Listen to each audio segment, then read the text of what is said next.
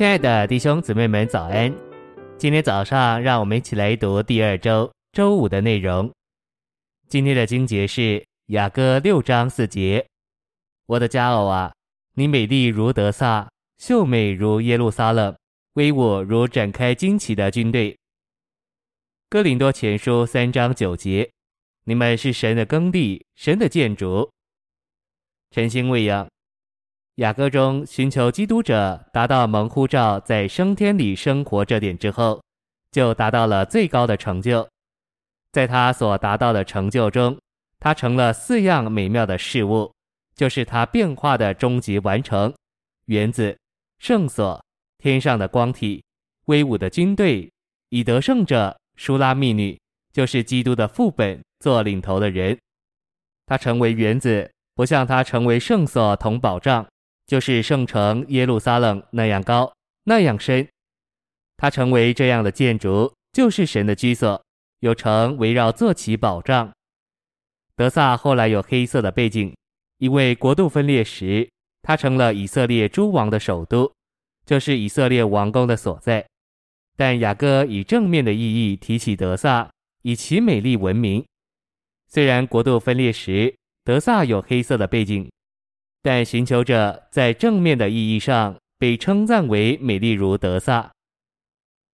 信息选读：基督的佳偶借着在基督的升天里生活，在复活里做新造，而在基督生命的丰富里成熟，使他不仅成为基督的园子，也成为德萨所表征神的圣所，以及耶路撒冷所表征神圣所的保障。在基督的生命里成熟是大事。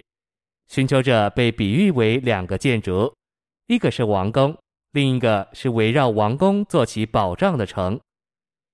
园子只是王建林的地方，却不是王所住的居所或保卫王宫的城。成为园子非常好，但并不够。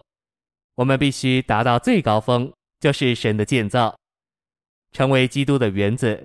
乃是在基督的生命及其追测不尽之丰富的元素里得以繁茂，成为神的圣所，乃是凭着基督的生命及其追测不尽的丰富而长大，因而被建造，与基督身体的建造有关。